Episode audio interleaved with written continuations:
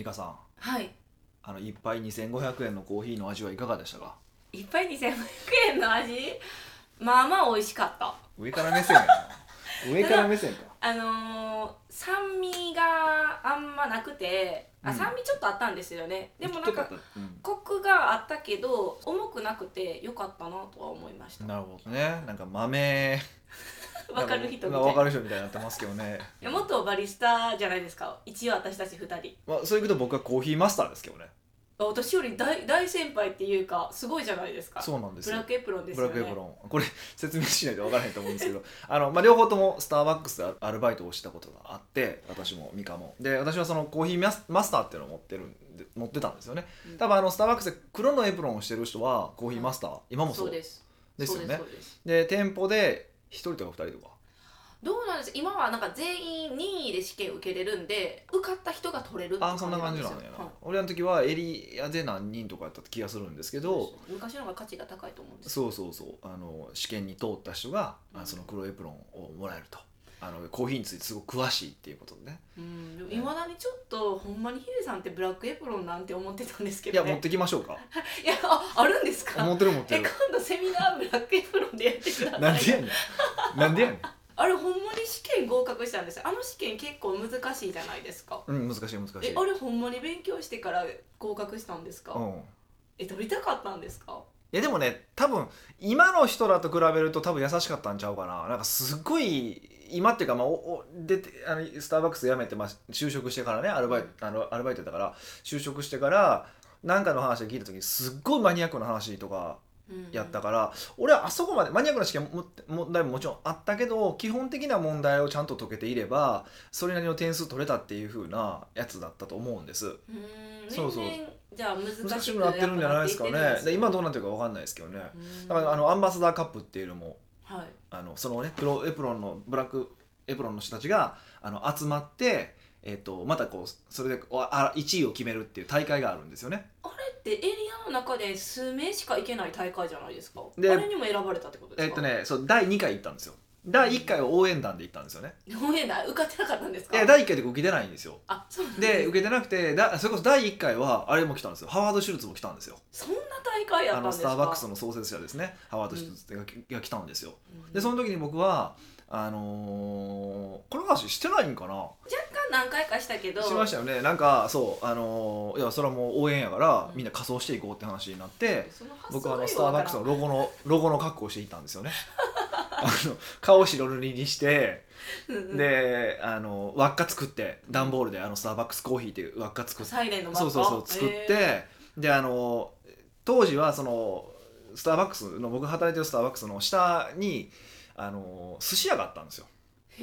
回転寿司屋があったんですよ。で今サイゼリヤになってますけどね。あそうなんですね。そうそうそうあっこ寿司屋だったんですよ、うん。であそこに行って貝くれとホタテ貝くれと。ホタテ貝のあのか貝殻くれって言って。くれるんですかくれたんですよ。まあ仲良かったからね結構。あで貝殻ででおおかんにベージュのブラもらって使い古しの。うわでそのブラに 貝殻貼り付けて。ー あかんやんそれちでょっと。で白タイツ履いてあのやってましたよ。へえまあロゴマークを。受けたでしょうね。めっちゃ受けたんですよ。ででハワード・シュルツすっごい受けててあのめっちゃおもろいみたいな。握手も。ツーショットは？握手。ツーショット撮ってないです。残念ながら。なんでめっちゃですかそう撮っとけばよかったなと思うんですけど。ですっごいあの受けてなんかなんかいっぱい褒められたんですよ、うんうんハワードには。でその後にもう一人あのその向こうの豆の責任者みたいな人がいててはい。あの女の人だったんですよ。女のその人はって 舌打ちしてそれはな。目も合わせてくれへんっていう一応ロゴやから。聖なるロゴをそんななんか遊びに使われてねいや応援やからね。いやみんなはもうねちょっとなんか東急ハンズで法できたような着着ぐるみなわけですよ。うん。僕だけは本気ですよ。だから。まあまあレ金のベル高金のカツラまでつけて。いやなかなかの本気具合なんですよ。これ写真残ってんのかいやだから探してください探したいんですけどね、うん。でだからそそれなんですよ僕は。うん。それ？そういうぐらいパッションがあったわけですよ。え私ちょっと思ったんですけど、はい。応援団に行くってすごいなって。なんかあヒデさんがそんな感情あるんみたいな。いや俺もあんま興味なかったんですけどなねんで？どっちかってもうサイレンの目立ったろうと思って。そうそうそう。あれを作りたいがために。そうなんですよ。でそれが第1回目でしょ、うん。で第2回目があのは出たんですよ。僕アンバサダーカップに。うんうん。でその時はあのカップにな取ったんですか？カップになっていったんですよえまた仮装して出たんですか？紙カップになって出たんですよ。まあ次そのに今度は日本その時はもうなんか結構規模感ちっちゃなってたんですよ。なんかもうレストランに貸し切りぐらいの大きさになったんで昔はホールやったんで。ええもう第1回目と2回の温度差規模差規模感が半端ない1回目のあの神戸のソルでしたっけ、うん。あこのホールですよ。バーンって。ええだったんですごい。で2回目はもうほんまにレストランちょっと大きめのねレストラン貸し貸し切ってやってる感じだったんですよね。でその時はだから出て僕あのカ紙カップの格好をして紙カップの格好を作ってもらって、はい。協力してもらってね。でそのロゴのところで顔を出し 出してきてまああの筋肉マンでいうミキサー大帝みたいな格好ですよね、うんこれちょっと分かんないと思うんで、うん。僕らの世代しか分かんないと思うんですけど、うん。まあ、ミキサー大帝みたいなそう紙カップで作ったミキサー大帝で行ったんですよ。はい。でその時は日本の人しかいないんですけどやっぱ日本のその豆の一番上の人がまたあのものすごい冷たい目で僕のことを見て、うん。えっと、僕そのなんか問題があったんですよ。はい。問題があってその豆をテイスティングして当てるっていう問題があって僕が一番まあ近かったんです。みんな外したんですけど、うん。まああの思いっきり僕は落とされましたけどね。あ それもうあれ外見からやわ。そうそうもうこいつはもうちょふざけと。るけてるふざけとると。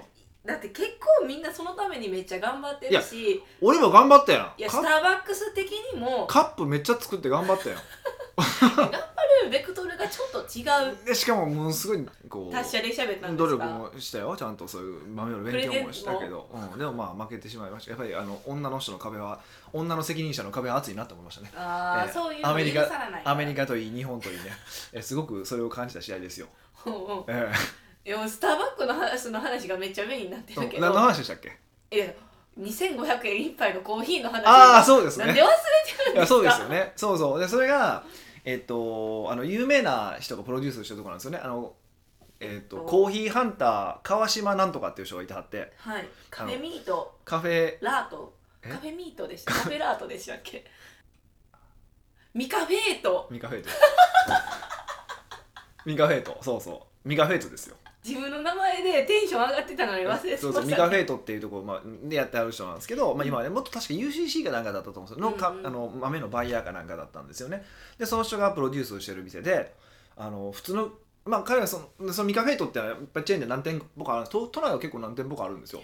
でそこも普通に美味しいコーヒーを入れるところなんですけど、うん。その店だけは GINZA SIX 新しくできたのね13階なんですかね。にある店なんですけどあの喫茶店と違うんですよね入ったらいきなりちょっと説明していいですかから言われましたもんね。うん。でどういうものかっていうと基本的にもううちのそのこのその店はもう豆で売ってると。はい。で要はシャンパンボトルに豆が入ってるんですよね。うん。で 100g ずつぐらいかな入ってると。で、えー、とその中で1本選んでもらってその選んでもらったものをシャンパンから開けてシャンパンボトルから開けてでそれを今引いて入れてくれますと。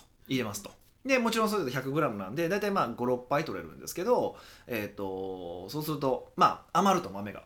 それはあのボトルキープかえー持って帰っていただくか。ボトルごとね持って帰っていただくかどちらかできますっていう話なんですよね。で、まあ、ボトルキープも2週間で終わりというふうななんか面白い仕組みだったんですよね。だうん。から一番安い価格が、えー1万円と。そうそう。そう。ボトルの価格が1万円っていうね。コーヒーの世界で1万円ってあります？でねもうびっくりしましたよね。まあちょっと話に聞いてたからネタでね行かなんかし、まあ、打ち合わせがあったらちょっとね、うんうん。あの行か行ってみようかって言って行ったんですけど、はい。あれは本当にびっくりしましたねうん、しかもそこのお店私たちしかいなかったそうですけそうそうそうどね 聞いたら夜の方が多いって言ってました。銀座っていうね立地上そうなんでしょうけど。夜遅くまでしてますしね。11時とかって言ってましたよね。11時半までしてるからなんか飲んだ後にちょっとマイボトルコーヒーあるから行く？みたいな。確かにね。あれ一番高いとこ10万とかでしたもんね、うん。びっくりしましたよね。そんなしかも10万で5杯56杯しか取られへんってもうそう信じられへん。そうそうそう。いっぱいだから2万円ぐらい。そうですね。ですよね。あぜひ2回目行った時はもうそれ頼んだろうかな思って。それは勘弁してもらっていいですか？さすがにあちょっとあの時はね1万円のでしましたよひよってね。でもあのそこでしか飲めない豆だったじゃないですか。そうですよね、はい。だったんですよね。限定に私弱いんですぐそれって言っちゃうんですよね。あれ面白かったですけどね。はい。でも本当にでもよくよく考えたらそうやってそう一杯あたりにそう2500円がまあ2000円ぐらいなんですよ、そうするとまあホテルのものよりは高いかな。ホテルのコーヒーよりは高いかな、まあ、ホテルのコーヒーしかも飲み放題やからね。え？大丈夫？飲み放題なんですか？基本飲み放題ですよホットコーヒーは。メモメモメモ。どうも知らなか基本基本してくれますよ。へえじゃあうん。紅茶頼むよりコーヒー頼むなんかお得？まあ紅茶そこがポットでくるからね。だからどれだけ、まあ、どんだけ飲むねんって話ですけど。そうそう。めっちゃせっこいねまあ、それはもう考えていいんですけど。それだけ高いけどまあまあそんなにいっぱい単位にすると高くはないかなって思ってるから、まあそこが戦略上正解なのか正解じゃないかわかんまだ分かんないですけどあのやっぱ高くは見えますよねすごく。うんめっちゃ高く1本1万円っていう言われ方をするから。はい。でも1杯あたり2500円って言われたらあそんなもんかなってなっちゃうけどやっぱそこの差はちょっとあるよなって思いましたけどね。うん確かにそうですね。でもやっぱあのシャンパンボトルとかああいうワインボトルっていうのはやっぱりこうなんか高級感なイメージがありますよねそれだけで。うん。もうガラスですしねまず。なんかこう普通コーヒーってなんちゅうんですか？パッケージに入ってるじゃないですか。そうですよねそうですよね。真空パックみたいな。うんうんうん。だからやっぱボトルできたらおおってなります、まあねあのなんかあれなんですよね。あれ、まあ、何のためにそのシャンパンボトルなんですかって話で要は遮光性があると。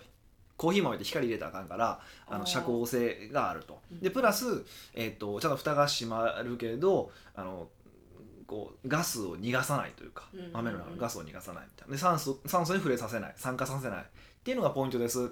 そのためにシャンパンボトルなんですっていうんですけど基本的にあのスターバックスのあの袋もそういう仕組みになってるじゃないですか。そうですね。なんかここなんていうかあロゴの下ぐらい。そ穴が開いあああの一方通行の穴が開いたりとか光を通さないアルミの袋なんですけどでもえ同じものなわけじゃないですか。言言ったら 性言質はね。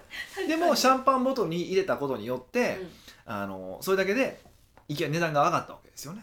そうですよ。そうそうそうそう。スターバックスとか1500円ぐらいで豆 250g 売ってるのに 100g で1万円ですよ。シャンパンボトルでそうそう貼ればそうそう。そうそうなんですよ。それはなんていうか戦略ですかね。単価をを上げる単価ための。を上げるその一つの演出ですよ。ですよね。まあその話とつながりでいくとねロイヤルブルーティーって知ってます、ロイヤルブルーティーですか、うん、知らないです。っていうのがあるんですよね。紅茶。緑茶なんですよ。緑茶？緑茶日本茶？日本茶なんです。日本茶なのに Royal Blue Tea？Royal Blue Teaっていう これまたブランドがあってはい。でこれもあのワインボトルに入ってるんですよ。えー、ワインボトルに？ワインボトルに。で1本そういうこと5万とかのもあるんですよね。えあれですか？普通に葉っぱのあれがあのワインボトルに入ってる。あそれ違うんですよ。あのもう液体の方が入ってるんですよね。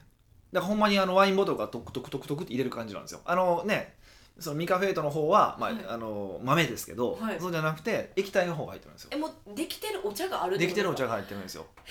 で基本的にそのお茶っていうのがあの、まあ、まあもちろん厳選した茶葉なんですけど、うん。プラスあの水出しなんですって。普通水出しにしてもあのなんか殺菌とかをしないといけないらしいんですけどそれをしないでも大丈夫なように厚生労働省に認めさせたみたいなえー、すごい。なんかなんかそういうのが。そういう技術を持ってるんですか？そういうそれも後で作ったみたいですよ。ちゃんと美味しいのを作るためにって言って。っていうのでやってるんですよね。確か1本であれもねなんかもものに種何個もあるんですよ。いろんな種類があって、そう45万とか。確か25万かなんかのもあったと思うんですよ。それは限定ボトルですけどねえふあれですよ。普通に考えてあのサイズのワインボトルですよね普通の。ワインボトルワインボトル。あれが5万。そうそうそう。とかなんなん飲まれへん。とかまあ普通のでも多分汎用版は多分1万円ぐらいだと思うんですよ。で例えば実際あのたまにですけど結構最近置いてるとこ増えたんですよ。えその商品が？ロイヤルブルーティー置いてる店が結構増えてきたんですけど、それが大体やっぱ一杯2000円から2700800円ぐらい。のああ入れたら。一杯ねあのあのコップでね。はいはい。あのワイングラスと、うん。でぐらいで売ってます大体。うん。だからだからそう逆に言うとそういうレンジでしか売れるような店でしか扱ってないみたいなブランドにはしてますけど、うん。やっぱあのワインボトルそのシャンパンボトルっていうのはそういうこう高級感を表すまあ素晴らしいこうアイコンなんだろうなっていうのをまそれそれ聞きながらまた思いましたね。うんんなんかジュースとかやったらそのガラスに入っててそんな価値見出されへんけどコーヒーとかこうえ？ってなんか発想にもないやつやからギャップとしてからバーってやっぱ今なかあ今までなかったものをを入れてるっていうのと、まあ、プラスそこにこうストーリーが入ってるわけ。でうん。例えばそのコーヒー豆の方であれば、ね、開けたら2週間でもう捨てますとか。あの酸化しちゃうからね捨てますとか。そのお茶の方だってそう水出しで入れたお茶でみたいな感じのとかをやっぱりこうストーリーと一緒に売ってるっていうのもあると思い思うんですけどうん。やっぱりそれそういうとこですよね。にそのストーリーを表すものとしてシャンパンボトルであったりとかそのワインボトルっていうのがあるんですよね。でこのロイヤルブルーティーの社長確か本書いてたのでぜひちょっと読んでもらうと面白いと思うんですけど、ロイヤルブルーティーの社長。が書いた本が女社長なんですよ。え？女性なんですよ。女なんですか？確かデザイナーなんですよでやっぱデザインからそのブランドをどう考えるのかってことを考えたらワインそのワインに行き着いたみたいな。ワインボトルに行き着いたみたいな。うん。そういう見る角度が違うんですね。うんまあだからねやっぱり値段を決める要素っていろんな要素があるけれども、うん。そういうデザインってすごく大きいよねっていうところに彼女は気づいたっていうことですよね。うんだから我々も何かこう売るっていうふうに考えた場合にその辺のねデザインっていうのを考えないといけないしでそれやっぱうまくできてますよね。ワインっていうのは1本例えば100万円とかのもものもあるわけじゃないですか。はい。っていうふうにそのワインボトルに入ってるものが100万円のものもあるっていうことを考えているからあるからそのフックアンカーがあるからうん。お茶が1万円5万円でもお茶って考えたら1万円5万円高いんですよ。でもそのワインボトルに入ってる飲み物って考えたらまあ普通なんですよね、うーんそうですね。そうそうちょっとしたその演出の差なんですけど、うんうん。あのーこの辺はねちょっと考えてもらえるといいかなと思いますね、うん。うん。じゃああのポッドキャストでご用意してるコーヒーも シャンパンボトルに入れてから秘密基地 J オリジナル作りますか？いやでも作ってもいいかなと思ってたんですよ。嘘やん。はい、見てて。いやいやですかもちろん金額そこそこするから、うん。あのーなんていうかな。ね普通に配りますってのは無理だと思うけど、はい。なんか特別な席とかだったら俺ありかなと思いましたよ、ほんまですか？うん。もう、なんかちょっと今ギャグで言ったのに真剣に答えられいやいや面白く面白くないですか、ほんまですうん、か、ただ問題ははい。豆なんですよ。ああ豆だっていうことなんですよ。使うって方方ですか？じゃなくて豆なのでうんよほどの人じゃないと家にコーヒーミルないじゃないですか。あの引くやつ。そうやそうや。見るね。そう。見るセット見るも J オリジナル。にせなあかんくなってくるよね。ってなると結構原価が上がるよなとかいろいろ考えるんでなかなか難しいんですけどまあそういうのもねありかなと思いましたねありなんですね。うん。もう基準が分からへんわ。このえ？この案通るにはこの案いや面白うそうやから。やっぱ基準は面白面いか白そうだからね。そうそう。だロイヤルフルーティーでもいいけどね J ボトルで作ってくれへんかなとかねいろいろ思うんですけどね。確かにね,、まあねだからそういうのもあってもいいんかなっていうふうに思いますよ本当。うん。はじゃあ皆さんもなんか自分の商品とかでそういうのを使えるか考えてみてくい。そうですね。ちょださいっとパッケージでこうどう考えるかってね考えていただけると面白いかなどう見られているかから考えていくと面白いかなと思いますねこのなんか1万円のコーヒーがここまで話が膨らむと思ってなかったからやっぱ行ってよかったですね。いや逆ですよ。え？そんだけ払ったから何とかして取り返さなあかんと思って今この話をしただけですからね。おーなるほどね、はじゃあまた今から行きましょう。勘弁してください。北岡秀樹の奥越えポッドキャスト。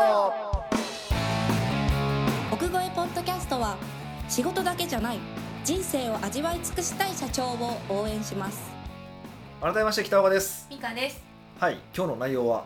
今日はですね、うん。新規事業を拡大するタイミングについての質問があったので取り上げてみました。なるほどだワールドですねそれは、ニックネームハマさん。北岡さんはじめまして。はじめまして。毎週楽しみに聞かせていただいております。はい。事業を拡大するタイミングについて相談に乗っていただきたいです。なるほど医療に従事しながらうん。副業,、副業でコーチをしています。うん。クライアントからコーチングを教えてほしいと依頼があり月1回の会員制勉強会を個人事業として始めました。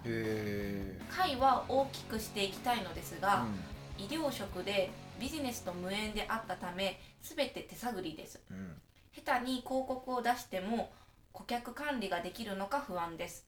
ある程度ビジネスに慣れてから事業拡大した方がいいのか拡大を目指しながらビジネスに慣れていった方が良いのか事業を拡大するタイミングについてアドバイスをいただければ幸いです。なるほどね、うん。まあこれあの今回これ副業の話になってますけど、あのそうじゃなくて普通にねビジネスされてる方でこう新規事業を立ち上げた時でも多分同じような悩みは出るんじゃないかなって思いますね。びあの事業を拡大するタイミング実。験的にまあとりあえずやってみて成果が出そうだったから、うんじゃあそろそろどうするみたいなタイミングですよね。はいあのっていうのは絶対出てくると思うんで、まあ、その辺の話だと思うんですけどどうしましょうかね？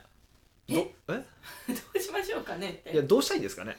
えっ、と浜さんですか？そうそうそう結局その話になってくると思うんですよね。まあ、この方はあれあれあのだと副業なのでそれを本業にしたいのかそうじゃないのかっていうのがあると思うし、うん。えっとその普通にビジネスをされてる方であればそれをどこまでその今のまあ本業があるわけですよねビジネスって、それとどこまでその収益としてどこまで持っていきたいのか。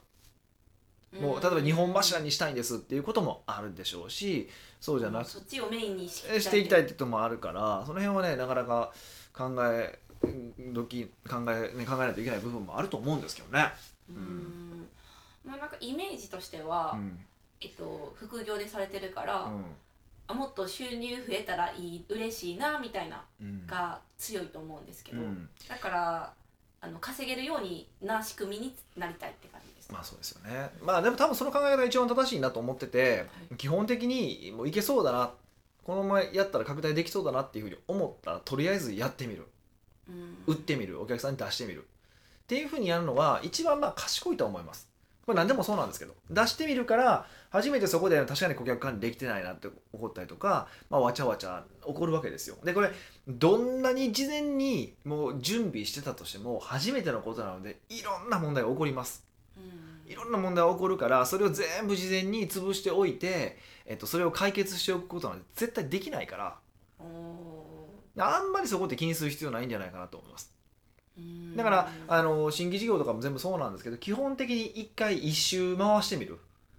一周ってなんですか？お客さん見込み客を獲得してそこからセールスをかけてで商品を納品してそれ実際に使ってもらって成果を出してもらってリピート商品を購入してもらう、まあ、実際にこういうのが一周なわけじゃないですか。はい。この一周を一回回してみるっていう体験をしたらもう次2周目をちょっと大きくして回せばいいんですよでもちろん規模感が大きくなると変わってくるんで、はい。あの何でもそうですけど。もうこれもテストでやってみろってことですか？そうそうもうどんどんやっていくしかないっていうことです。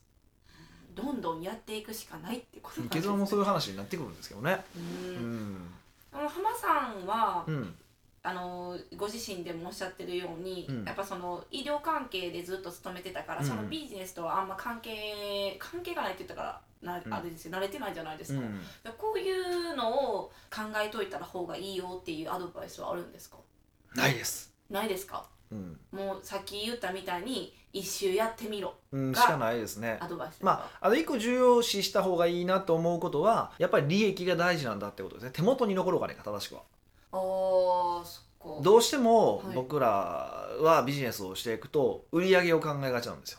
うんどうやって売り上げを伸ばすのかっていうふうに考えがちなんです、ないしは、まあ、それに近しい考え方でどうやってお客さんを増やすのかっていうことを考えがちなんです。はい。でもちろんビジネス立ち上げ当初っていうのはお客さんを獲得していく必要があるからあのそれはそれで重要なことではあるんですけど最終ゴールっていうのはあくまでもキャッシュを手元に残すこと利益を残すこと。うんなのでそれをえー想定して作らないといけないってことですよね。うんだから月1回の会員制勉強会もなんかなんやろ手頃な価格でするのではなくちいやいや手頃な価格でもちろん手頃な価格でもいいですよ。手頃な価格でたたくさん集めて勉強会からより高額の商品を買ってもらうっていう仕組みでも全然いいですしその勉強会自体をもっと利益高い高くするために金額を上げるでもいいんですけどちゃんとそれを拡大していった時に、えー利益が残るのかうん。っていうことですよね。で勉強会とかだったらおそらくまああの同じ場所で会場費とかだけなのでそんなにお金かからないと思うんですけどでも例えば今度規模感大きくなった時に、まあ、勉強会10人とかだったら勉強会できるけど30人になった時勉強会ってなかなかしづらくないですか？うん。もちろん勉強会のうん、勉強会の形式によってはできますよ。うんうんうん。ここはやりややり方なんですけどじゃあ今の例えば、まあ、今のやり方が例えば10人ぐらいで、えっと、その 10, 10人のそれぞれ来た人に対して個別でセッションしていくのをみんなに見てもらうみたいな形の勉強会だったらとかあと一人一人が例えば1ヶ月やってきたことを発表するような勉強会だったらこれ30人だったらできないですよね。もう時間がってなりますね。そうそうそうそうじゃないですか。はい。でもこれビジネスの効率も良くないからじゃあ、えっと、その30人に合わせた勉強会の形式を作らないといけないよねって話なんですよ。あーそうなんですそうねそうそう。そこはあるからだからそれが今のビジネスで何人までいけるのかっていうことはす想像はした方がいいです。まず。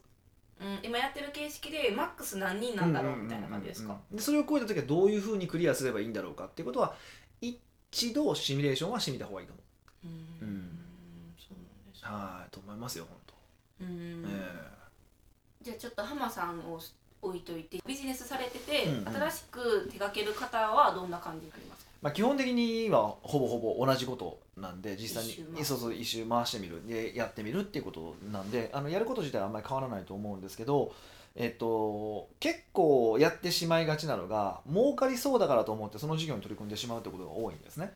うんで儲かることはもちろん大事なんです。はい大事なんですけどビジネスが長く生き残っていくっていう観点から見た場合もう一個重要なことはその新規事業が、えー自分の強みに沿っているものかってことですよね。うんでないといけないっていうことでだから全く知らないお客さんに全く別の商品を売っていたとしたらん自分の会社の意味がないですよね。うん例えば全く同じお客さんに違う商品を売るんだったらまあそのお客さんっていう強みが重なるわけですよね。はいっていうことができるわけですよ。うん専門分野外で儲かりそうな話はちょっと怪しいぞやっぱりちょっと考えたう方がいいですよね。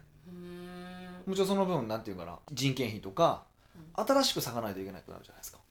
まあ専門外だったらそうそうそう経費もも大きくなってくるんですね。今までちょっとその事業領域で重なる分野があるんであれば、えー、とそこは共通経費にできるから利益も大きくなるっていうふうに考えればその利益を残すって観点でまた考えた時にやっぱりちょっと共通する部分って必要かなと思いますね。ううん。も新規事業って自分だけじゃなくて、うん。ジョイントしてから新規事業もありえるじゃないですか。あ他と組んででね。はいれの時にそれも自分の専門分野外やったら考えた方がいいんですか？相手の方が専門分野であって自分とやってなんか楽しそうやし儲かりそうっていう話がザラザラありそうなあーもっとやめた方がいいですね。あそうなんそれですか？は、うん、だからほそこにも迷惑かかるから。だからあジョイントでやる時って必ず向こうの強みとこっちの強みが活かせ合う時だけしかやってはいけないんですよやっぱり。あどっちもウィンウィンになる感じですか？そうそう。で結構やってしまいがちなた多分このこういうポッドキャストを聞かれてる規模感の方でやってしまいがちなのはそのリスクを分散するために2人で全くやったことがないようなことをやる。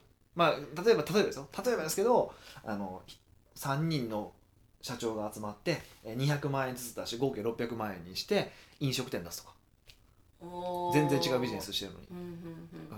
とかは要はそれって何がしたいのかっていうといや600万は出すの大きいからだから200万ずつ出してやればまあリスク小さくなるじゃないですか。はい。でも全員飲食店と関係ないビジネスをしてるみたいな。っうーん。ていうのはやっぱ良くないよね。っていうことです全員が専門分野外やしなんかか博打に似てる感じですか？もうほぼ博打ですよね。博打ですよね。まあもちろんその200万円で、えっと、俺の焼肉屋行くとかって言えるって自慢を買ってるっていうふうな、まあ、そこまで割り切りがあればね。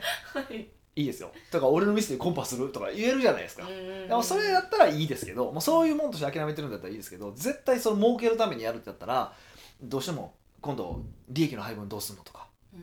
あのねそういうことになってくるんででしかも誰も強み生かせないから別にそのビジネスをうまく経営できるってこともありえないしで経営できたら利益の配分になの話になってくるしみたいなね。あん。まりええことはないですよね。うん。うん。だから特に人と組むっていう時は今度それ以外のところもちゃんと見ないといけないなっていうのは思います、うん。え拡大するタイミング自体はどんなタイミングなんですか？タイミングであんまないんですよね。Now ですえ？Now えー、そえー、な そんなん言われてもみたいになるじゃないですか。え自分がやりたいって思った時がそのタイミングってことですか？うんやりたいと思う。だからどこまで持っていきたいかお先決めた方がいいと思うんですよそれだったら。ゴールを決めちゃうってことですうん、か、かかか拡大ってビジネスって永遠に拡大できるわけですよ。はい、しようと思ったら。基本的にはもう無限に拡大ができるわけじゃないですか。うん。その店舗だったら何万店にしていくのかとかっていうことができるわけでしょ。はいでそこまで拡大するのかって話でしょ？あーもう100万点で僕はいいよとかっていうゴールを先に決めてしまうってことです100か万店なんて店はないですけどね、100店舗か。うん、100, そうですよね。店100店舗とかだったらね。そうそう例えばね。例えばとかまあ例えばまあ100店舗店舗数で決めるのはあんまよくないと思うから、うん。利益は何本欲しいかとかね。そういう形でなんかこう一つの何らかのゴールを決めておかないとずーっと大きくしていかないといけないわけですよ。うん。でもちろんそそれはあの資本主義としては正しいんですよ。生産性を生み出してあげるからです生か産性を生み出す？労働者たちを。そういう話じゃない。労働者の話とかじゃなくて単純にいや単純に 成あの長がいいってことですか？成長していくっていうことが善っていう考え方なのでうん。えどんどんどんどん大きくし続けていくし続けられる限りし続けていく。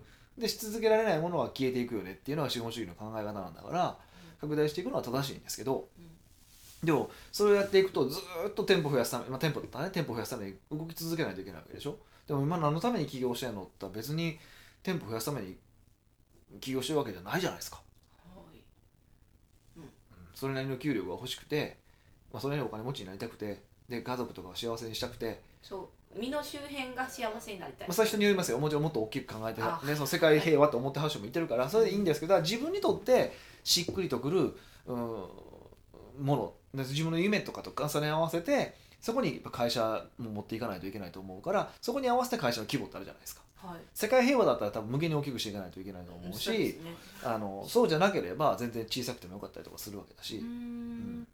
なんか今日の、あのー相談聞いた印象やったら、うん。なんか悩んだ時がタイミングだと思うし、うん。そのタイミングで、えっと、一周するのにあたってまず規模感とか自分がどういう将来どういう生活をしたいかっていうのを明確に考えて成し遂げたらいいっていう印象を受うんけま、した。そうですね。一旦一旦なりたいゴールを決めておいてうん。でそれ前提にしてとりあえず動いてみる。でもだ実際は動いていくと変わってきますけどね。うんあ目標が。そう目標とかこうなりたいとか変わってくると思うからとりあえず一旦そういうふうに考えてみるっていうのは大事だってことですよね、ううん。ん、なんか常に目標って変わっていくじゃないですか。変わりますよじゃあ目標ってなかったらいいんじゃないって思うんですけど、はい。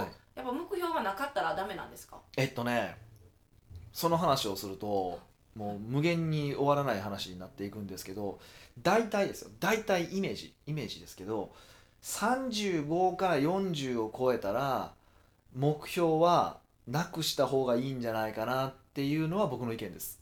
うん30万円って35、うん、5 5歳年齢。35歳から40歳超えたところから、まあ、もちろんビジネスしてることは全然ですけどね。超えたらちょっと目標はなくした方がいいかもなって思います。少なくとも個人に関しては。うん。会社とかに関しては従業員を動かさないといけないんで目標いりますけどこと個人に関してはあんまりいなくてもいい気がします。うんここはちょっと人によって結構条件が違ってくるからざっくり今言ってますけどあのそういうタイプがあると思ってます、実はその最終的にはえー目標で動くよりは自分がこう気持ちいいと思う方にこう行動する方がうまくいくと思ってるんでどうも、はい、やっぱり目標に向かって目標その目標があります。目標を細分化していきます。その細分化していった、えー目標を一つずつ達成したら最終的に目標に達成できます、っていうのが要はアメリカの成功法則じゃないですか。アメリカ型のはい。自己啓発で言われる。うん。あれはだから気分がいい成功法則ですよ。あれはある意味ではうまくいくけどある意味ではうまくいかないと思ってるんで。あれだしうん。少なくとも幸せになるって観点で考えたらあれ幸せじゃないんですよね。えー、どんなからくじなんですか？いやまあちょっとこれ話したマル秘らキリがいやキリがいやここで終われる話じゃないから。ただ一つ、そうですね。一つ言えることはあれをすると何が起こるかっていうとえっと目標に向かっている間っていうのははい。達成できてない自分なのでずっと不快なんですよ。へー。えこの細分化した目標を達成してるのは達成感じゃないんですか？達成は達成感はあるけどでもここ達成しないから欠けてるマインドでしょ自分の中で。あそうですね、うん、さらにもっとそうそう上そう。あんまり幸せじゃないんじゃないかなってうん思うんですよね。この辺ちょっとメカニズムまた詳しくどっかで話したいなと思いますけど、うん。欠けてるマインドなんで、っていうことですね逆にまあ聞きたいよって方いらっしゃったらまたこの質問フォームからあの話もうちょっと詳しく聞きたいですって送ってきてください。そうですね。送っていただいても、まあ多分できない長さの話なんですけどね。採用されずみたといないうことで、ははい。いでは浜さん聞いてからどういう対策取ったかご連絡いただければ嬉しいなとそうです。思いますね。もうそうですよ。はい。奥越えポッドキャストではさまざまなご質問をお待ちしております質問フォームは奥越えウェブサイトにあるポッドキャストの記事ありますのでそこから質問してください。はい。あそういえば。はい。え？今多分何ですか？この音声を聞かれてる間僕イタリアにいますんでインスタフォローしていただくと あのたまに生放送でお届けしようかなと思ってますんで、あ参加してねえーぜひぜひあのそちらも見ていただければなというふうに思います。北岡秀樹で検索してください。はい。というわけでまた来週お会いしましょう